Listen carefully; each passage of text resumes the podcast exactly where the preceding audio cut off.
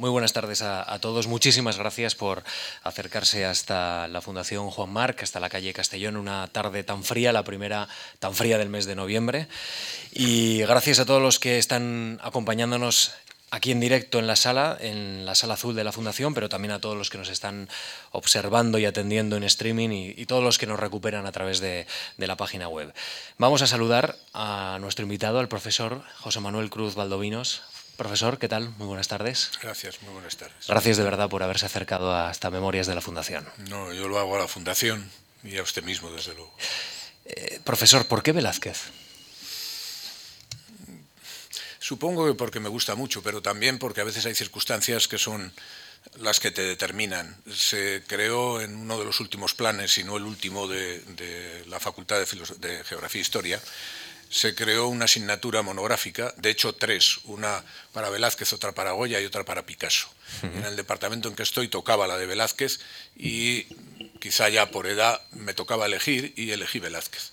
Entonces he estado muchos años y sigo, ahora en febrero empezaré otra vez, eh, dando esa asignatura. Y explicando durante tantos años, porque han debido ser 11, si no son ya 12 o 13, eh, sobre Velázquez, esta misma mañana en el Prado me preguntaba un amigo restaurador, hablando de, de mi libro, y, cómo es el libro. Y dije, es que si estás tanto tiempo como 50 horas cada, cada curso, aparte de lo que explicas en el Prado o a otras asociaciones, etcétera, estás hablando de Velázquez, al final es lo que sabes y además te resulta muy fácil hablar de él. Me he tomado la molestia de entrar en la página web de la, de la Complutense. Eh, veo que tiene usted clase los miércoles y jueves, ¿no? De, febrero a junio aproximadamente, termina a la hora de la comida. Yo no sé si esto permite que muchos alumnos eh, vayan a clase o no, de una a dos y media más o menos.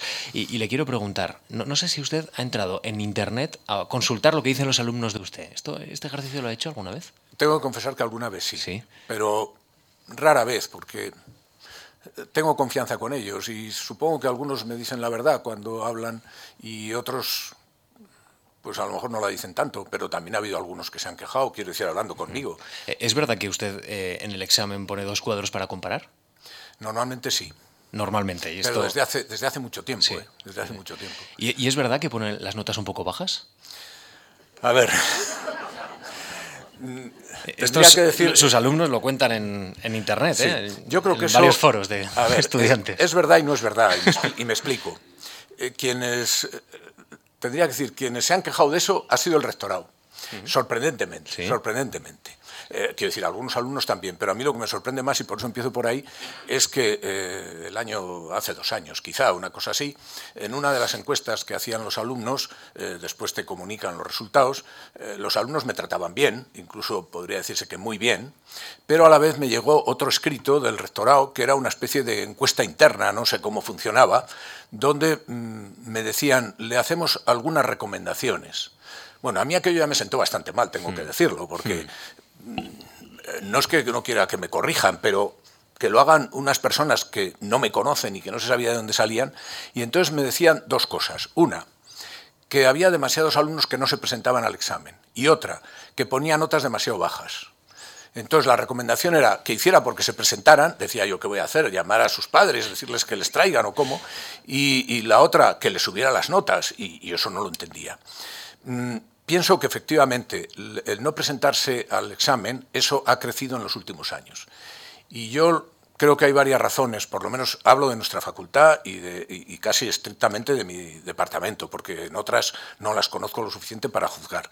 Pero pienso que el, plan nuevo, el grado, el llamado Bolonia, mm, eso sí sé que está puesto, porque es verdad que lo dije.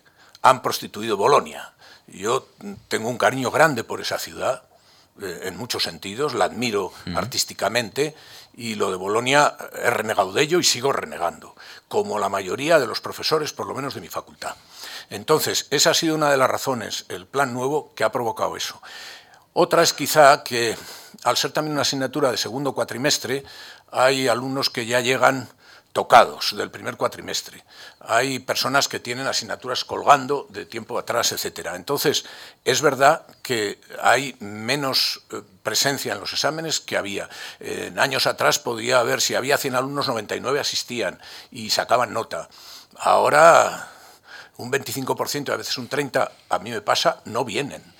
Pero además dices, lo harás muy mal. No, es que a algunos no les he visto la cara ni el primer día. En honor a la verdad, muchos de sus alumnos dicen que es el mejor para entender el 480, lo he leído, y que, se, y, que ah, cuando Cruz Valdominos te explica Velázquez, se te queda fijo. Eso es lo que ponía otro de los alumnos. ¿eh?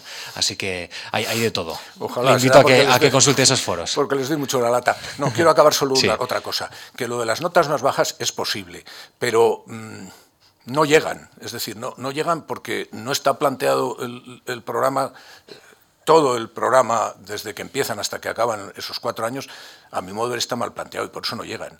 Con todo, tampoco soy tan roñoso. Este último curso he sufrido mucho para dar las pocas matrículas que podía dar, porque hubiera querido dar más. Y, he cubierto el cupo. ¿eh? Profesor, le he escuchado decir a usted que la investigación sobre Velázquez es una maquinaria en constante funcionamiento. ¿Esto mm, disipa cualquier sorpresa en el futuro? ¿Cree usted que vamos a tener pocas sorpresas?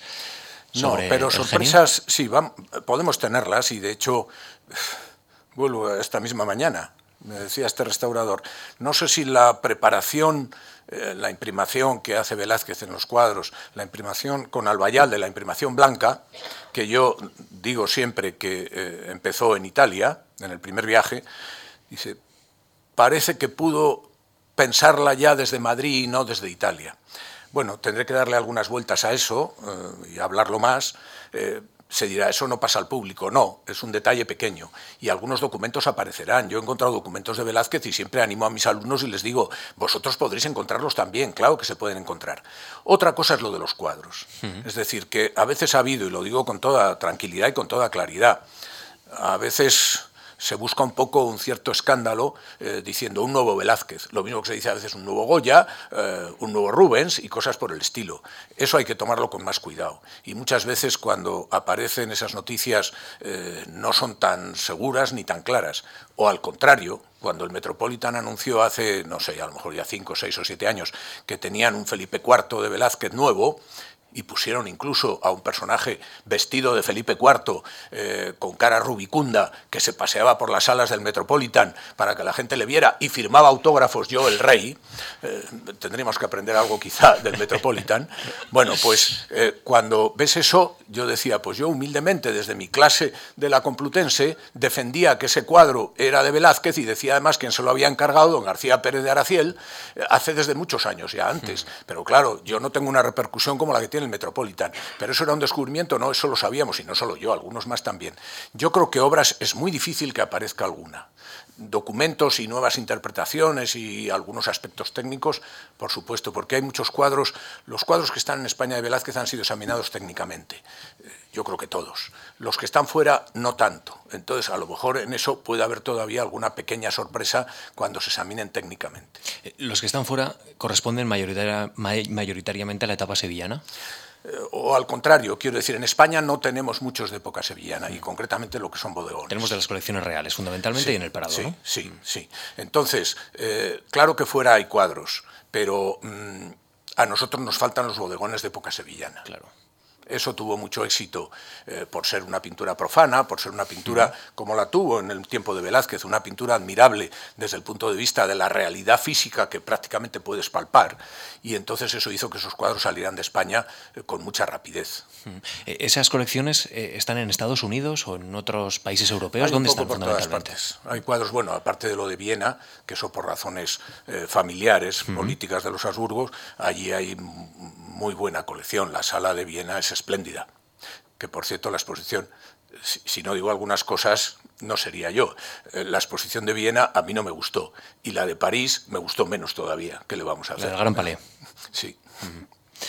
quiero, quiero preguntarle. Eh, a usted este tipo, hablando de, fundamentalmente de las colecciones, este tipo de transacciones con pintores tan relevantes de nuestro país como eh, Velázquez, pero pueden ser otros, pero en este caso, hablando de Velázquez, eh, ¿le producen algún tipo de reflexión especial? Es decir, ¿se puede tratar un Velázquez como se puede tratar eh, un coche, mm, un coche, digamos, de época? ¿Es un bien tangible que se puede vender tan fácilmente? Bueno, según y cómo, es decir, que yo creo que hay que tener cuidado con ello. No me parece que sea lo más importante. Y soy catedrático de Historia del Arte, pero algunas veces he llegado a decir en clase, si hiciera falta porque hay cosas más importantes, que vendiéramos las meninas, yo sería el primero que dijera que sí, que es lo más que se puede decir ya.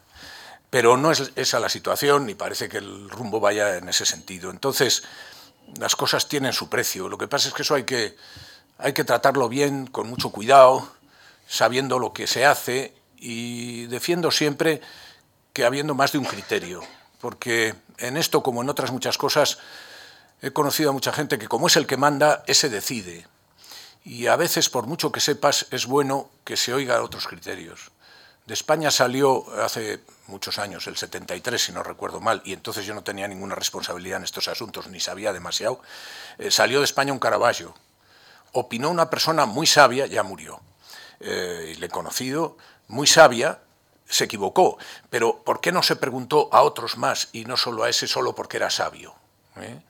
Cuando yo he tenido que dar opinión, he procurado no dar solo la mía, sino dejarme también guiar o a veces por lo menos escuchar a otros que pueden saber sobre ello. El que haya un único criterio te puedes equivocar. Yo soy el primero que me puedo equivocar y me puedo equivocar, por supuesto, con Velázquez. Y de hecho ha habido en algunas obras que han surgido así últimamente, eh, que se han atribuido a Velázquez, por cierto que me parece que yo niego todas, pero ha habido quien las defiende y me parece bien, o sea que hay cosas que no son, no son matemáticas y entonces caben posibilidades, pero si te estás jugando el dinero, entonces hay que pensarlo más. Cuando compró el Prado eh, la pintura llamada del Barbero, que ahora se piensa, ah, yo en el libro me equivoqué, por ejemplo, si hay una segunda edición lo corregiré, porque pensé que podía ser Juan de Córdoba, y luego se ha mantenido que es Ferdinando Brandano, y probablemente con razón, por una estudiosa italiana. Entonces, cuando se fue a comprar ese cuadro, no es contar ningún secreto, y de hecho yo en mis clases a veces lo he comentado, eh, yo era vicepresidente de la Junta de Calificación, y me llamó Miguel Fugaza, con el que tengo buena amistad, esta misma mañana hemos estado hablando, eh, me llamó para que viera el cuadro. Y a mí me pareció bien, de hecho lo conocía, pero hacía tiempo que no lo había visto, y hablamos sobre el cuadro, y yo dije, me parece bien, no, no veo problema. Se había preguntado a algunas otras personas, eh, sé que se pidió dictamen, por lo menos a alguna persona de la Academia de San Fernando, y quizá alguno más. Entonces, eh, me pareció que sí, yo dije que sí. Otra cosa puede ser el precio, y yo en aquel mismo momento lo dije. Para empezar no teníamos dinero, en la Junta no había dinero, y juntando lo del Prado no llegaba el dinero tampoco, porque al final fueron 23 o 24, me parece 24 millones de euros. Y a mí me parecía demasiado dinero, y lo dije. No porque lo tuviéramos o no, sino porque creo que se podía apretar más. Sé que Miguel Fugaza, y no digo ahora por defenderle o no, hizo algo porque me dijo que en el asunto del cambio de dólares a euros había habido alguna pequeña ventaja para España. Aún así todo, a mí me parece que era caro. Se pidió un crédito extraordinario que concedió el presidente Aznar eh, para poderlo pagar. Pero hay, por ejemplo, no es que a mí me siga pinchando eso, pero yo hubiera apretado más. Siempre en mis actuaciones en ese sentido he apretado todo lo que he podido y pienso que habría que apretar más cuando estás de parte del Estado. Profesor Cruz Valdovinos, bienvenidos a la Fundación Juan Marc, bienvenidos a, bienvenido a Memorias de la Fundación.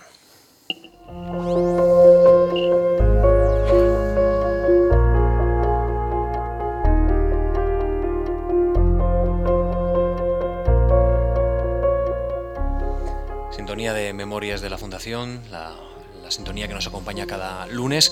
¿Se acuerda, profesor, de cuándo fue su primer contacto con Velázquez? ¿Cuándo fue la primera vez que, que se acercó a un cuadro suyo o a una pintura. Un dibujo, quizás. Pues es posible, no, no lo he pensado mucho, a lo mejor me equivoco, pero será difícil que me corrija alguien en esto. Eh, cuando hubo la exposición por el centenario de su muerte en el Casón del Buen Retiro, hubo una exposición de Velázquez. Yo estaba en lo que se llamaba preuniversitario, no había acabado aún el bachillerato en el Ramiro de Maeztu.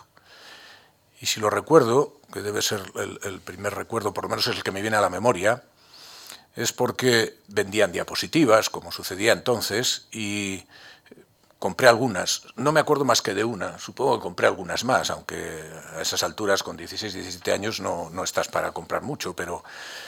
Y fue una obra que fue propiedad, ahora no sé quién la tiene, pero fue propiedad de la reina Fabiola de Bélgica. Y entonces esa pintura mm, que se daba por Velázquez y que yo pienso, aunque no la he vuelto a ver, y estoy hablando del año 61, eh, pienso que sí era de Velázquez, y en un congreso que hubo en Sevilla hace unos años, a propósito del cuadro de Santa Rufina, en una conferencia que me pidieron y que di, eh, puse esa diapositiva, vamos, puesta ya eh, por otros medios, pero a partir de la diapositiva que yo tenía, bastante estropeada ya, rojiza, pero... Y recordaré siempre que al acabar la, la conferencia, lo que me preguntaban mis colegas era de dónde había sacado aquello. No ya si lo había hecho bien o mal, ni qué pasaba con... sino ah, porque quizá por más jóvenes, no conocían esa obra y no pensaban que hubiera sido una imagen. De hecho, me parece que Jonathan Brown no, tiene más que una en, blanco y negro, que no sé de dónde sacó. La mía, aunque ya se había estropeado mucho, pero era en color.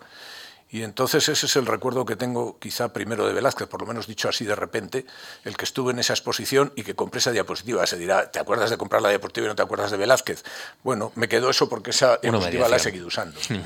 Profesor, eh, ¿tiene algún recorrido eh, favorito en el, en el Parado? Porque, por ejemplo, el, pintor Arroyo dice que es un museo lleno de estancias privadas, secretas, íntimas. Yo he estado una vez también, es que me pregunta unas cosas que me hace traer algunos recuerdos que a veces no los he utilizado desde hace mucho tiempo. Estado una vez a solas con las meninas, de noche.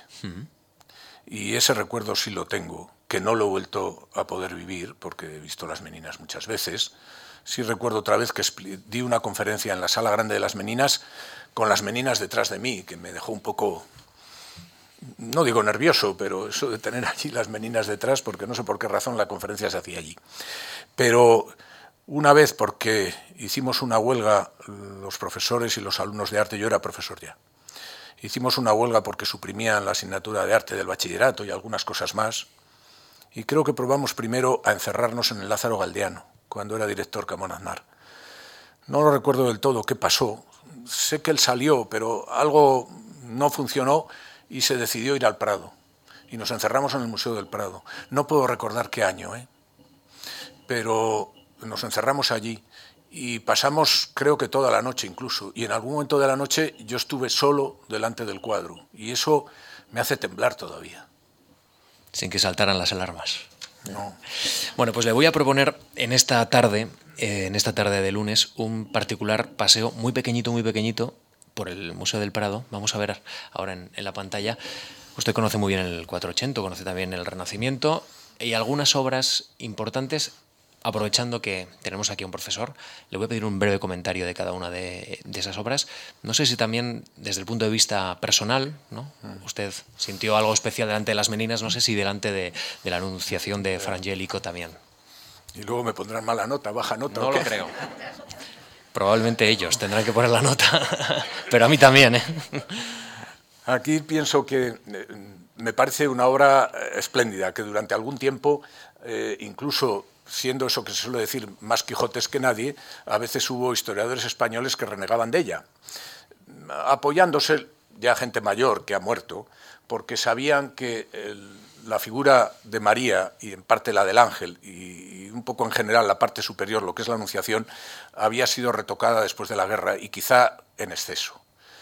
Y en cambio los italianos defendieron siempre este cuadro y yo lo sigo defendiendo. Discutimos a veces la fecha, pero lo que sí he explicado en clase alguna vez y sigo recomendando es que no se quede uno solo en la anunciación, que miren lo que es el banco del retablo, mm. que miren las cinco escenas de abajo, porque esas, aparte de que no se tocaron, ni después de la guerra, ni antes, ni en ningún momento, es que además ahí se ve más la capacidad de Frangélico.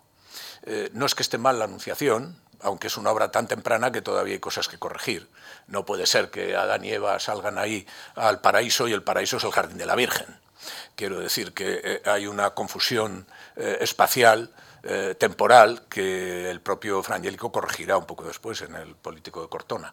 Pero las escenas de abajo tienen cosas absolutamente espléndidas y, a veces uno no se acuerda mucho de ellas porque además es incluso un poco incómodo verlo y tienes que ponerte casi de rodillas para verlas bien. Vamos a pasar a ver a Velázquez. Conoce muy bien las hilanderas. Es un cuadro muy complicado, pero que da, da la medida de Velázquez, como muy pocos, como muy pocos. Yo de este escrito últimamente en el libro, eh, hay, hay, muchas cosas aquí, eh, bueno, hay tantas que no, no podría comentarlas ahora, ¿no? Pero eh, me interesa mucho el que aquí hubo una defensa, creo, por parte de Velázquez, de lo que era la liberalidad de la pintura. Y eso a partir del tapiz, porque todo empieza, aunque a veces no se sabe, todo empieza en los tapices, en la tapicería. Y empiezan los tapices porque quizá el primer gran teórico que defendió que la pintura, como otras artes, eran verdaderamente artes y no oficios mecánicos, era el hijo de un tapicero real, era Gaspar Gutiérrez, que escribió un libro magnífico eh, donde habla de ello. Pero habla de otras cosas también y precisamente em, defiende y se refiere mucho al hilar. Algunas veces he pensado, pero no sé si me llegará el tiempo, escribir sobre hilanderas y sobre el hilar. Y dice cómo esa es una labor nobilísima y que desde las diosas de la mitología, pasando por grandes nobles y por mujeres plebeyas, eh, que hilan. Entonces, eso es decir, no desprecia a Velázquez tampoco lo que se ve en primer término. Eh, ciertamente lo de atrás es fundamental, pero lo del primer término lo es también. Y es una obra que el día que sepamos con toda certeza quién la encargó, porque eso nos sigue faltando. Se sabe quién es el primer propietario, pero no estoy seguro ni nadie puede estarlo si el primer propietario fue el cliente o no. Yo muchas veces he pensado que no. A ratos pienso que a lo mejor sí, el tal don Pedro de Arce aunque le suelo acusar por una cosa, en su inventario de bienes no hay biblioteca. O la tenía en otra parte, o si no, a mí no me vale. Es decir, un hombre que no tiene libros no puede encargar este cuadro. Porque es tanto lo que hay aquí. Aquí es un Velázquez tan sabio, tan sabio.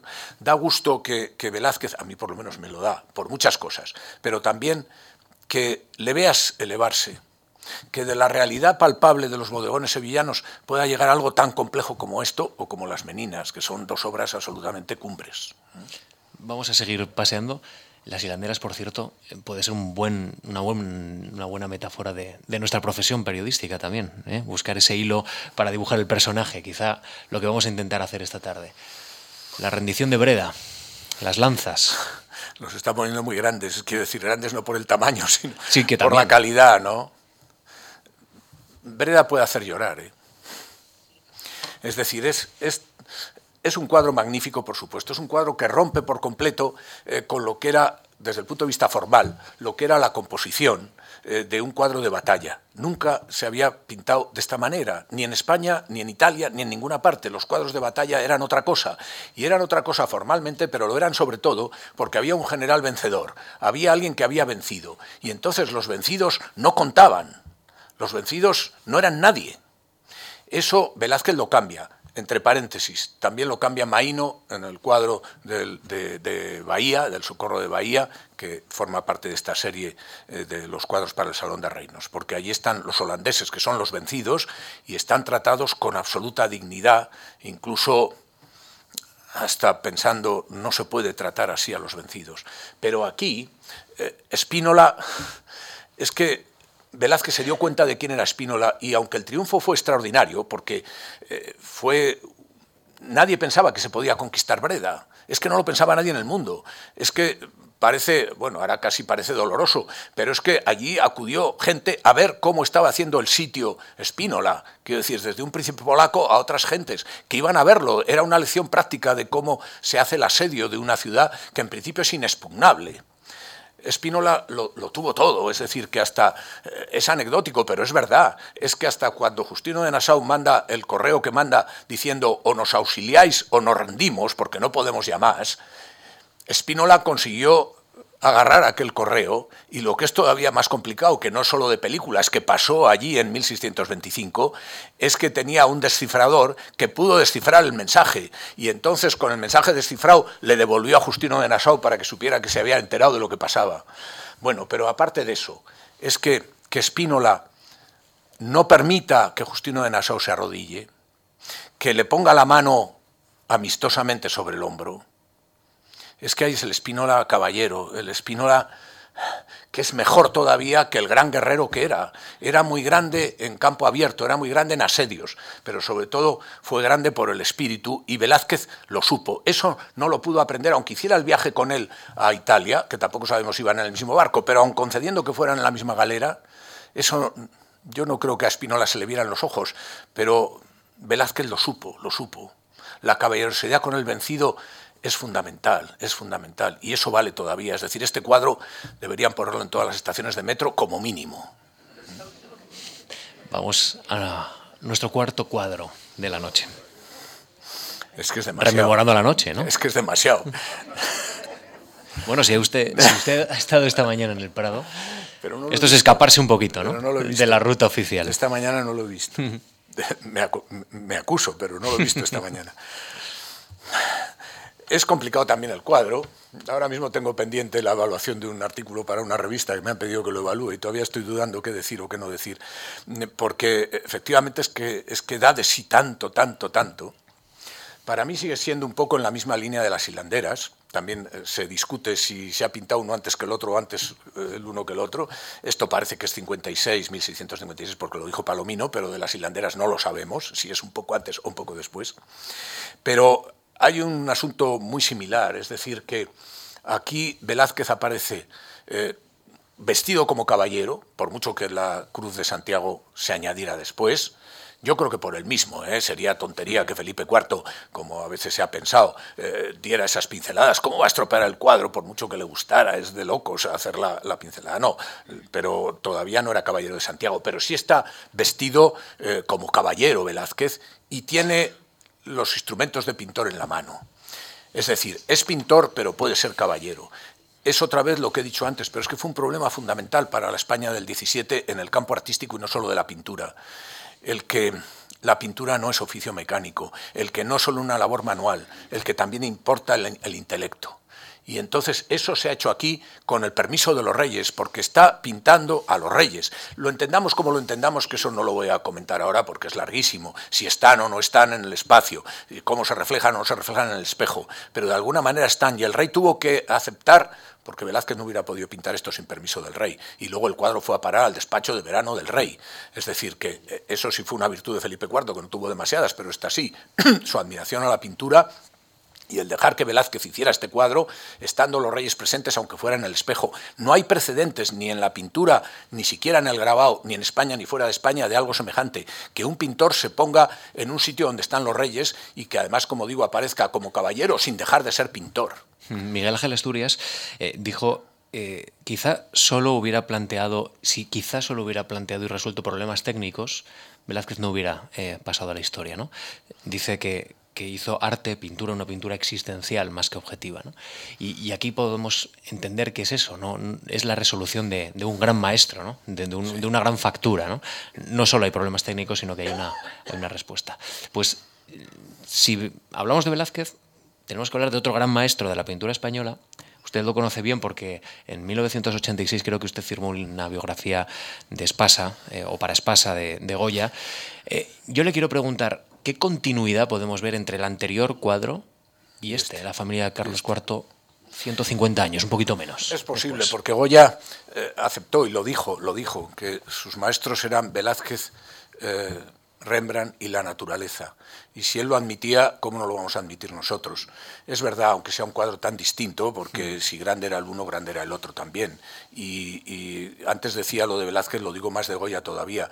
Eh, Goya no sabía nada y era más bien un ignorante cuando empezó y fue creciendo, creciendo hasta llegar a tener una formación cultural y un pensamiento crítico extraordinarios. Entonces, aquí hizo una obra mm, magnífica de la que muchas veces se insiste en que es una colección de retratos donde se ve a la familia de Carlos IV como muy despreciable, y es verdad que es fácil sacarles defectos con, con facilidad. Creo que eso desde el punto de vista histórico no se mantiene.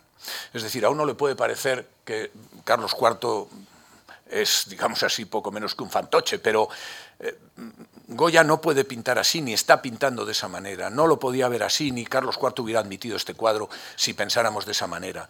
Lo que ha hecho ha sido un trabajo de pintura excelentísimo desde el punto de vista de factura suelta y colocarse de la manera que se ha colocado él allí detrás es, sí, quizá inspirado por Velázquez, pero de otra manera. Es, un cuadro... Tenía que hacerlo y puede haber sentido crítico. Yo creo que no lo hay tan fuerte todavía, porque estamos en 1800. Aún falta un poco para que Goya sea tan absolutamente crítico. Ellos se sienten bien así. A nosotros no, no, nos lo tiene por qué parecer. Pero la reina estaba feliz con sus brazos. No sé si alguien puede coincidir con eso ahora, pero así se los dejó desnudos, ¿no? Entonces hay cosas que Velázquez como pintor del rey no podía tampoco saltarse. Y yo no creo que aquí quisiera ridiculizarlos, lo digo claramente. Ahora, hizo un cuadro que es que es que la soltura de cualquier trozo de, esa pintura es, claro, anunciadora de tiempos nuevos completamente. Cerramos las puertas del Museo del Prado. Vamos a escuchar un tema musical. Le permitimos que beba agua, que, recomponga un poco la intensidad del momento que hemos vivido, ¿eh? llevándole casi, casi, casi a delante de sus clásicos.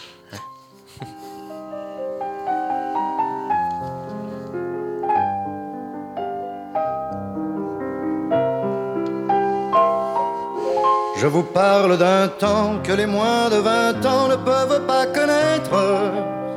Montmartre en ce temps-là accrochait ses lilas jusque sous nos fenêtres et si l'humble garni qui nous servait de nid ne payait pas de mine. C'est là qu'on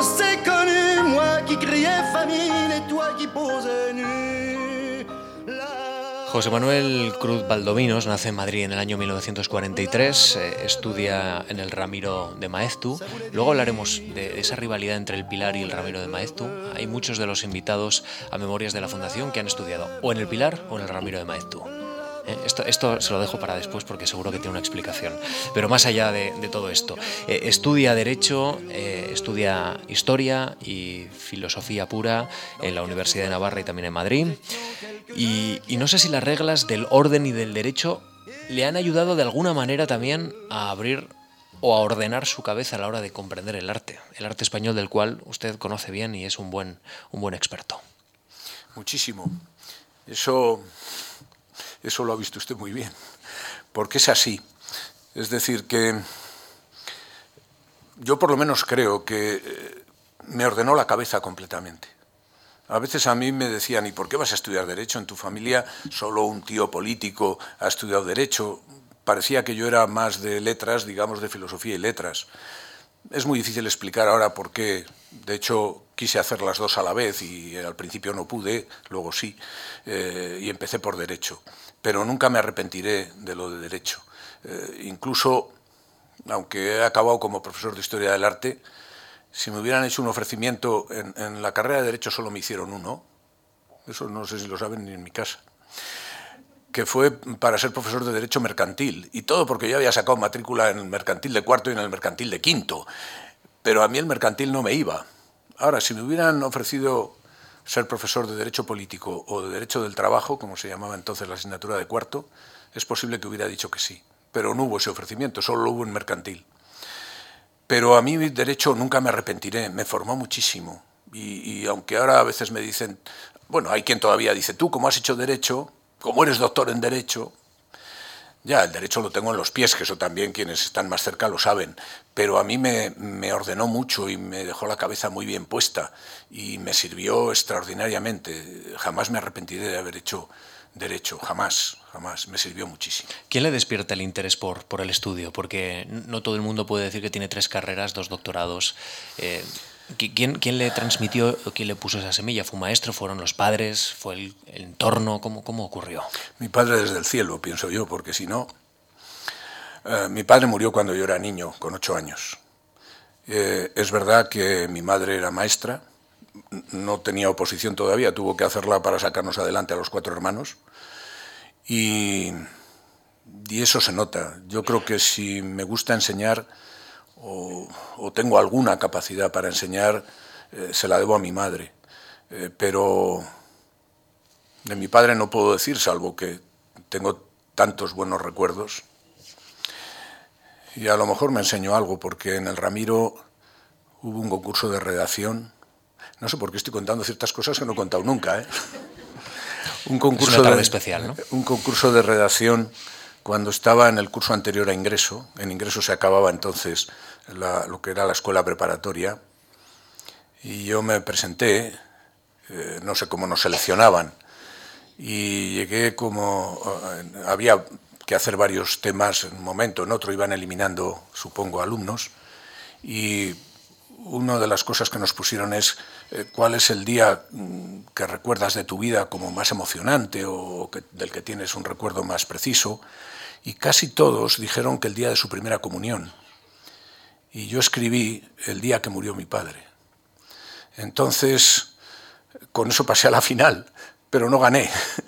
No gané. Todavía se apellidaba Llorente el que ganó, que era del curso superior, pero bueno, ganó bien y no pasa nada, no pasa nada. Yo más recuerdo que cuando fui a la clase para eh, donde estaban mis compañeros para decir que tenía que ir a hacer el ejercicio final. Uno, no quiero decir su nombre porque hace mucho que no le veo, pero espero que todavía siga viviendo, eh, que no éramos especialmente amigos, sacó una pluma estilográfica, que no teníamos casi ninguno entonces, y me la ofreció para que escribiera. Y otro me ofreció una cartera para que la llevara también. Eso tampoco se me olvidará nunca. Y sé quiénes eran. Entonces, que pienso que el que mi madre fuera maestra me tuvo que ayudar mucho. Y mi padre yo creo que era muy culto, aunque nunca pudo estudiar, porque eran gemelos y mi abuelo dijo que no daba el dinero para los dos y no iba a echar a cara y cruz cuál sí, cuál no. A pesar de todo, mi padre llegó a escribir un libro y dio conferencias y sobre todo nos quiso mucho. Y, José Manuel, hay además una narración, un relato de esfuerzo, de esfuerzo de la madre, pero también de muchas becas, de, mucho esfuerzo también para, para, poder estudiar tres carreras y, también desplazarse a Pamplona, ¿no? donde, donde usted prácticamente cierra dos, o por lo menos nutre dos carreras.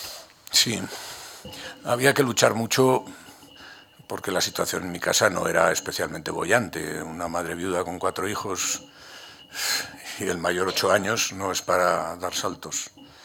Pero mi madre quiso que estudiáramos, ¿eh? eso lo tuvo muy claro. Le ofrecieron algo como que yo fuera botones, una especie de botones en un taller. Y mi madre dijo, ni este ni ninguno, cuando se vea que no valen para estudiar, entonces hablaremos, pero mientras que estudien. Pero había que procurar estudiar y salir adelante. Entonces, sí, tuve becas pronto, a veces repasando alguna cosa que, que no queda más remedio por el currículum, algunas ya se te olvidan, pero tuve una beca de sindicatos como mejor alumno de no sé qué tiempo y manera, ¿no? Y después he tenido, sí, becas diversas, como la que gocé aquí, eh, ya un poco más tarde, pero eh, había que intentar conseguirlas para poder seguir y para poder vivir en Pamplona también, en, en lo que se vivía de patrona, ¿no? Una señora que alquilaba una habitación en su casa, pero eso también costaba dinero y, y los libros costaban dinero y todo costaba dinero. Yo algunas veces cuento que el primer trimestre lo dedicaba sobre todo a hacer papeles para conseguir matrículas gratuitas y becas donde fuera. ¿no? Luego ya se podía poner uno a estudiar, pero había que solucionar primero lo otro. Profesor, usted eh, firma una tesis de licenciatura, La platería y los plateros de Madrid desde 1624 a 1695, y en el 78 esta fundación le concede una beca, Juan Marc, como usted ha mencionado, de artes plásticas para estudiar el marcaje de la plata madrileña. ¿A través de La Plata usted entra en el mundo del arte? Sí, seguramente sí. Ahí quiero hacer una cosa porque cuando, pensando que venía aquí también, miré cómo era el título, efectivamente, lo ha dicho bien. Ahora corregiría el título, pero es una cosa muy reciente que incluso discípulos míos que trabajan en platería, no sé si a todos ya se lo he contado. Ahora no diría el marcaje, diría el marcado. Porque empecé a encontrar algunos escritos antiguos y algunos documentos donde no dicen marcaje sino marcado, y no sé por qué decía yo marcaje como decíamos todos. Sí, eh, a través de la platería. Mm, fue un caso más bien curioso. Yo había, eh, dicen que yo había dicho más de una vez, yo solo me dedicaré a artes mayores, arquitectura, escultura o pintura, las otras son artes menores y yo no estoy para eso. Ya ves luego. Mm, bueno, mm, tuve conocimiento a través de un tío mío que existía un archivo aquí en Madrid, ahora está en otro lugar, que era el archivo del Colegio Congregación de San Eloy, que era la organización que había reunido a los plateros de Madrid desde su fundación, prácticamente desde que Felipe II asentó la corte en Madrid. Entonces empecé a ir a aquel archivo, que eso algunos alumnos ya aventajados me lo han oído contar, en un lugar donde eh, la señal abajo en el portal decía Pepita Modas, y es que era en Pepita Modas donde estaba el archivo. Entonces fue un trabajo difícil porque eh, detrás de la cortina eh, las vecinas del barrio probaban sus faldas y sus vestidos y de cortina para el otro lado yo veía los legajos antiguos y no era siempre muy fácil trabajar así. Eh, oyendo por otra parte el serial correspondiente de Radio Madrid, porque los viejitos, viejitos eran, ya murieron, que cuidaban del archivo, pues se entretenían con ello y yo no les iba a cerrar la radio. Entonces allí estudié el archivo, que se conservaba muy completo, eh, y con eso hice la tesina y después también una tesis en gran parte sacada de allí. Yo creo que ahí contó mucho, por una parte, el que yo hubiera hecho derecho, aunque parezca otra cosa, porque no había, allí no había piezas, y de hecho había algunos dibujos, pero eso lo encontré mucho más tarde, lo que había era documentación de cómo habían funcionado en Madrid desde el siglo XVI una corporación que era de plateros, pero podía haber sido de otra cosa. Y aquello me enseñó muchísimo, muchísimo. De ahí efectivamente pasé a lo que era el objeto de plata, pero nunca tuve idea de, centrarme de tal manera que no supiera más que de plata. Eh, sí, posiblemente de plata sé bastante, pero no quiero cerrarme de esa manera. Voy a contar una cosa que algunos de quienes les he dirigido tesis saben de platería me lo han oído contar. En una exposición que hice de platería europea en España, mm, vino un profesor, Helmut Selling, que es el mayor experto, me temo que ha muerto ya, pero hace tiempo que no sé de él, el mayor experto en platería de Augsburgo, y que quiso venir. A mí me dejó sorprendido no ya que viniera, la exposición estaba bien y había piezas de Augsburgo y de otras ciudades de Alemania y un especialista pues puede hacer el viaje. Él venía no de Augsburgo sino de Múnich, si no recuerdo mal. Eh, que viniera con su esposa me pareció muy bien. Que trajera un ayudante me dio mucha envidia porque yo no tenía un ayudante ni para ir a Múnich ni para ir a ninguna parte. Eh, y entonces me acordaré siempre que vio las piezas de Augsburgo que yo tenía en la exposición y le importaron mucho, le interesaron muchísimo. Me dijo que cuando quitara la exposición le facilitara las marcas a través de, una especie de plastelina que usábamos, que hasta traía me daban ganas de decirle, se cree que no tengo yo eso, ya lo uso yo aquí, usted me la trae azul y yo la tengo rosa, pero ya sabemos de eso aquí.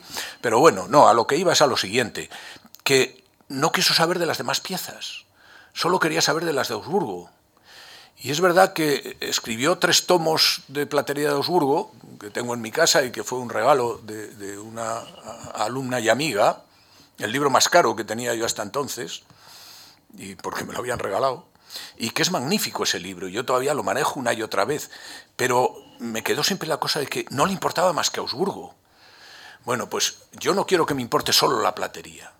Entonces, no digo que haya que saber de todo. Cuando hice la oposición a cátedra, se dejó a alguno de los miembros del tribunal encima de la mesa el, cuadernillo de mi currículum o algo así, donde había punteado las publicaciones mías que eran de plata o viceversa las que no eran de plata, que no me acuerdo del todo, como para ver si yo, aparte de plata, hablaba de alguna otra cosa, ¿no?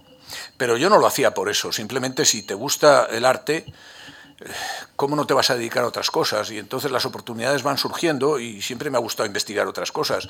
Lo de Velázquez antes explicó por qué, pero otras han venido por otros caminos también y no quiero cerrarme. La especialización es muy buena, pero hay que, hay que hacerla de manera bien entendida, pienso. No, a mí me pone muy nervioso, y también lo he contado otras veces, que pasó hace dos o tres años, eh, que cuando yo estaba explicando un 480 a los alumnos, mis alumnos salían de una clase en que estaban en filosofía contemporánea y les estaban hablando mm, de Hitler y de algunas cosas de filosofía en aquel sentido.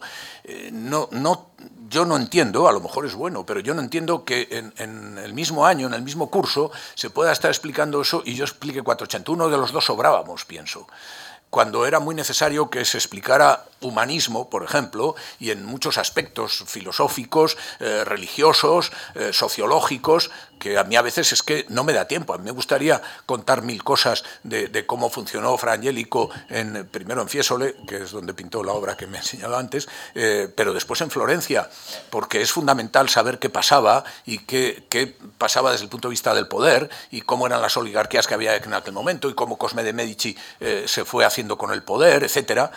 Pero eso no estaba en la asignatura porque la que tenía era de filosofía contemporánea y cosas por el estilo suceden, ¿no? La especialización yo creo que he aprendido mucho más de historia, no ya lo que aprendí en la carrera a veces, sino eh, estudiando a Velázquez lo que pasa en la historia de ese momento. El contexto. Y, la literatura de ese momento. Si no, no podría. La, última conferencia que yo he dado, y perdónenme que lo cuente así, pero fue el 15 de octubre. No, después he dado alguna más. Pero el 15 de octubre en Nápoles, en un congresito bueno, no congresito, digo porque no fueron más que dos días, tenía su capacidad y su importancia, eh, sobre Cervantes y concretamente sobre la segunda parte dedicada al conde de Lemos. Yo no hubiera podido hablar nada allí, que no digo que lo hiciera muy bien, pero em, porque los italianos saben mucho y yo no tanto, pero no hubiera podido hacerlo si no estuviera metido en el siglo XVII de alguna manera, ¿eh? aunque la segunda parte es del año XV y para entonces Velázquez todavía no había pintado nada, pero estaba a punto. Hmm. ¿Me va a permitir que escuchemos otro tema? Para introducirnos ya en este ámbito puramente universitario que usted acaba de marcar, muy interesante, en el que también hay algunas cuestiones que, quiero conocer su opinión.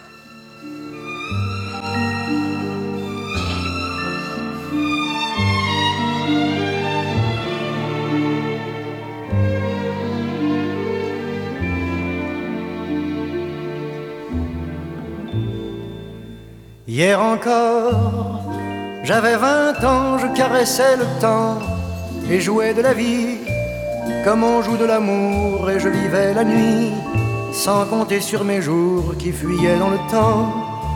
J'ai fait tant de projets qui sont restés en l'air, j'ai fondé tant d'espoirs qui se sont envolés que je reste perdu ne sachant où aller, les yeux cherchant le ciel mais le cœur mis en terre. Hier encore, j'avais vingt ans, je gaspillais le temps en croyant l'arrêter et pour le retenir, même le devancer.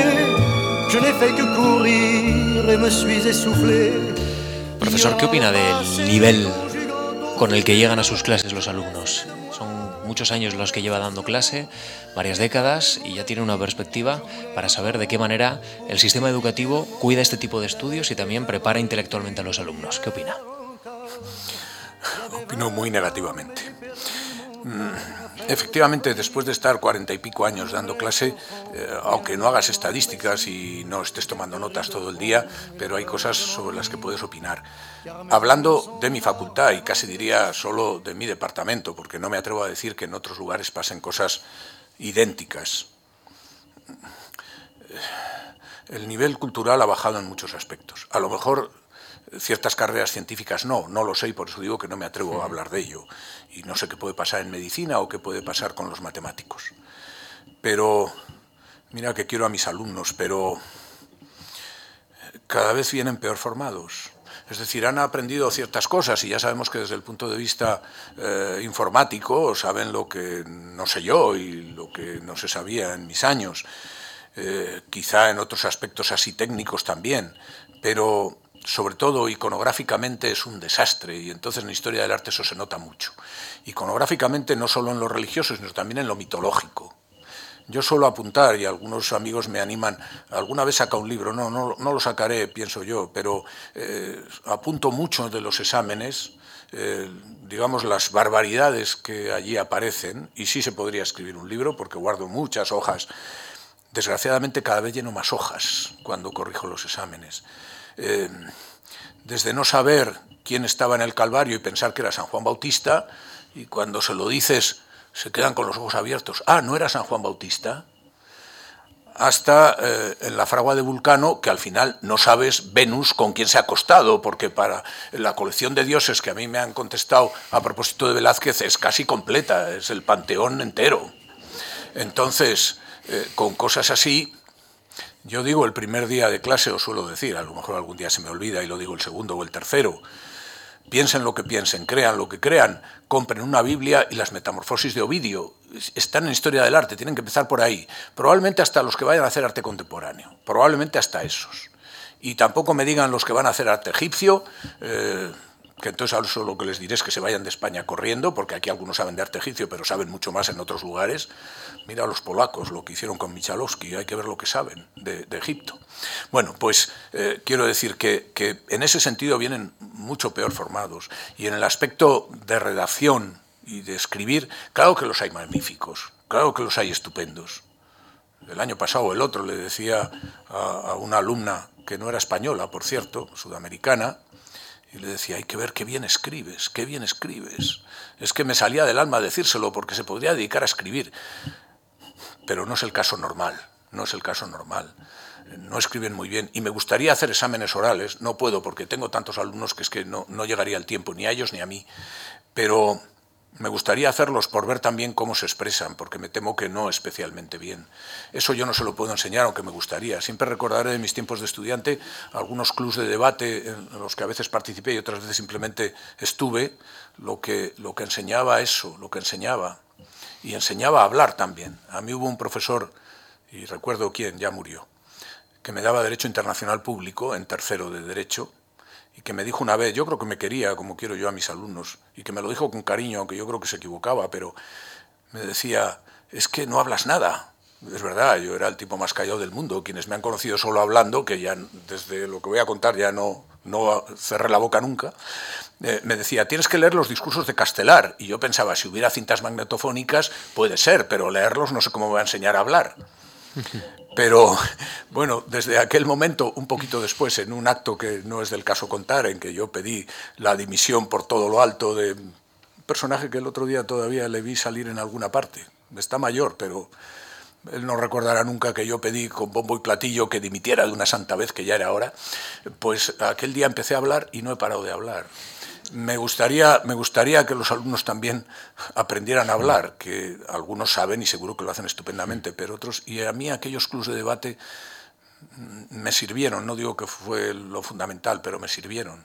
José Manuel, usted está ahora mismo preocupado por las tareas de conservación de nuestro patrimonio. Yo, yo le quiero preguntar cómo está la conservación del patrimonio eh, artístico histórico español y, cuál es la frontera, dónde son o dónde están, mejor dicho, los ámbitos que tenemos que cuidar especialmente, porque son los más vulnerables ahora mismo.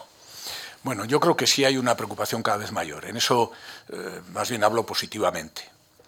No sé si al final va a haber una especie de inflación, porque eh, muchos alumnos piensan, voy a ir hacia gestión de patrimonio, se plantean muchas maestrías siempre digo maestría y no quiero decir otra palabra, eh, muchas maestrías mm, sobre gestión de patrimonio y cosas por el estilo. Y está bien, aunque yo no sé si acabará siendo como hace años era la psicología. Todo el mundo quería estudiar psicología porque pensaba con 17 años que solo iba a resolver la vida y sus asuntos amorosos. Pero mm, eh, con, ahora con la conservación del patrimonio, bueno, es bueno que haya mucha gente, es bueno. Y yo creo que se va haciendo muchas cosas en ese sentido. Quizá haga falta algún criterio más. Yo conozco algo más. No conozco tanto el terreno arquitectónico, lo reconozco. Hay, muchos expertos en eso y creo que están trabajando bien y en muchas. Eh, no, quiero señalar una comunidad más que otra porque a veces no conozco todas suficientemente, pero hay algunas que están trabajando muy bien en ese sentido. Y desde otro punto de vista, eh, el Prado está haciendo gran esfuerzo y ojalá se pueda hacer con otros museos, porque a veces yo también me quejo que parece que solo existe en el Prado y el Reina Sofía y que los otros museos están un poco dejados de la mano de Dios y cuando quieren restaurar determinadas obras, y eso hablo de las que están en museos, eh, claro, no tienen personal ni dinero para, para, llevarlo adelante. Bueno, por lo menos el Prado está haciendo todo lo que puede y me consta que sí, y yo respeto extraordinariamente a, los restauradores. Eh, lo que no me gusta tanto es cuando se meten en mi terreno, no porque sea el mío, sino en el terreno histórico. Pero los restauradores, la gente que, que está en este campo, mm, para mí merecen todos, todos los respetos. Y yo creo que aunque hay discusiones a veces si se han pasado de la raya o no se han pasado, pero a mí me parece que hacen muy buena labor y eso debe continuar. Lo que pasa es que cuesta dinero y mucho tiempo, y mucho tiempo. No se restaura un cuadro en, dos mm. días. ¿eh? Pero creo, respondiendo más de modo general, pero es verdad que la, la conservación del patrimonio yo creo que va hacia adelante y que se tiene conciencia de ello. Otro asunto será, que no sé si me va a preguntar por ello, ¿qué pasa? más en el sentido de adquisición o, de no adquisición, no diríamos como de venta también, ¿no? Ese es otro terreno. Usted eh, estuvo en la Junta de Calificación, eh, Valoración, Exportación del Patrimonio Histórico Español. Es probablemente un asunto que, reconozco, lo estamos planteando en la recta final de la conversación, apenas quedan tres minutos y probablemente dé para una conferencia entera, ¿no? evidentemente. Pero más allá mm, de esto, sí quizá una aproximación a este hecho. Eh, ¿Esta Junta evita muchos desmanes? ¿Tendría que ser más vigilante, profesor? ¿Cómo podemos interpretarla los que estamos aquí presentes? Tendría que mejorar. Yo hice lo que pude, he estado muchos años, 18 años, hasta llegar a ser presidente de ella. Mm, hice lo que pude y mis compañeros entonces, o muchos de ellos, también lo hicieron. Hay demasiada, demasiada burocracia, yo es lo primero que quizás suprimiría, eh, es difícil explicarlo en un momento, pero hay mucha burocracia. Y luego, aunque normalmente los ministros y ministras han hecho caso a lo que decíamos, en algunos asuntos de mayor cuantía, pues han hecho un poco lo que les ha dado la gana, y esos asuntos de mayor cuantía no siempre han sido muy buenos. Y ahí nos podían haber escuchado también. Eh, ahora mismo yo no estoy muy satisfecho con la Junta actual, aunque tampoco conozco su actuación de cada día. Eh, ha habido cosas lo digo claramente, alguna cosa intolerable, pero también han hecho otras bien y sin duda no es que se equivoquen siempre. Creo que habría que suprimir, y no porque no sean personas válidas, pero hace falta que tengan competencia los que están en la Junta. Y no puede ser que se nombren simplemente porque ocupan un puesto en el Ministerio. Y hay demasiado en ese sentido. O bien porque, como pasó ya desde hace años cuando yo estaba, ah, porque si el Prado tiene dos, el Reina Sofía quiere tener dos en la Junta. No, si no es cuestión de que uno tenga más o tenga menos, es cuestión de que haya personas competentes eh, sobre determinadas materias y cuantas más materias mejor. Y como no podemos abarcar todo, hay que pedir eh, criterio y consejo. A veces, y siento decirlo tan, tan eh, individualizadamente, pero cuando a mí me pusieron en la calle de presidente, todavía un año o no sé si dos me pedían informes cuando se trataba de algo de platería, que no de otras cosas. Hace ya muchos años que no me piden informe de nada. Y yo los hice con el mejor de los cuidados. No lo digo ahora por mí, lo digo por otros también que te diga un miembro de la Junta, yo sé de medieval, pero tengo que opinar hasta del siglo XVIII. Eso no puede ser. Es decir, creo que la Junta debe componerse de otra manera y eh, eso mejorará mucho las cosas. Eh, hay que saber de dinero y a veces los de arte no siempre sabemos de dinero, pero hay que saber de dinero, porque cuando estás en la Junta es el dinero de todos. Ya sé que eso parece un tópico, pero es así, es así. Y a mí me llamaron Fenicio, me dijeron Roñoso, me dijeron mil cosas y me decían, es que pareces de los de Hacienda, porque en la Junta hay cuatro de Hacienda. Eh, pareces de los de Hacienda y no de los de Cultura. Y yo decía, es el dinero de todos, yo tengo que mirar mucho el dinero porque no se trata solo de que lleguen obras a los museos, que cualquier es la obligación quizá de cualquier director y cualquier conservador, que su museo crezca, que tenga más obras cada vez, pero depende a qué precio. Este país no tiene todo el dinero del mundo para comprar todo lo que pasa por delante, entonces hay que pensarlo mucho. Ahora bien, que la Junta sea también la que decida, porque al final todo se va quedando para fin de año, a fin de año resulta que sí hay dinero, sobre todo lo del 1% cultural, y entonces ¿quién decide eso? Ah, no lo decide la Junta, lo deciden funcionarios que suelen ser gente de derecho, y yo lo soy, pero que de arte no saben. José Manuel Cruz Valdovinos, ha sido un placer conversar con usted en esta tarde de, otoño, eh, de esta tarde de noviembre en la Fundación Juan Marc. el próximo encuentro de todos es en el Prado. ¿eh? Eh, yo me he quedado con ganas de conocer más cuadros de, Velázquez y también introducirnos en otras salas, que seguro que tiene una opinión muy relevante el profesor. Muchas gracias por acercarse hasta estos micrófonos. Esta semana les advierto, les comunico, les cuento y les recuerdo que la Fundación Juan Marc eh, sigue con el ciclo Exploradores, Conquistadores y, Viajeros, con protagonismo para Lorenz de Arabia y el comandante Jacques Cousteau. Les espero el lunes con el sociólogo Carlos Moya Valgallón. Muchísimas gracias.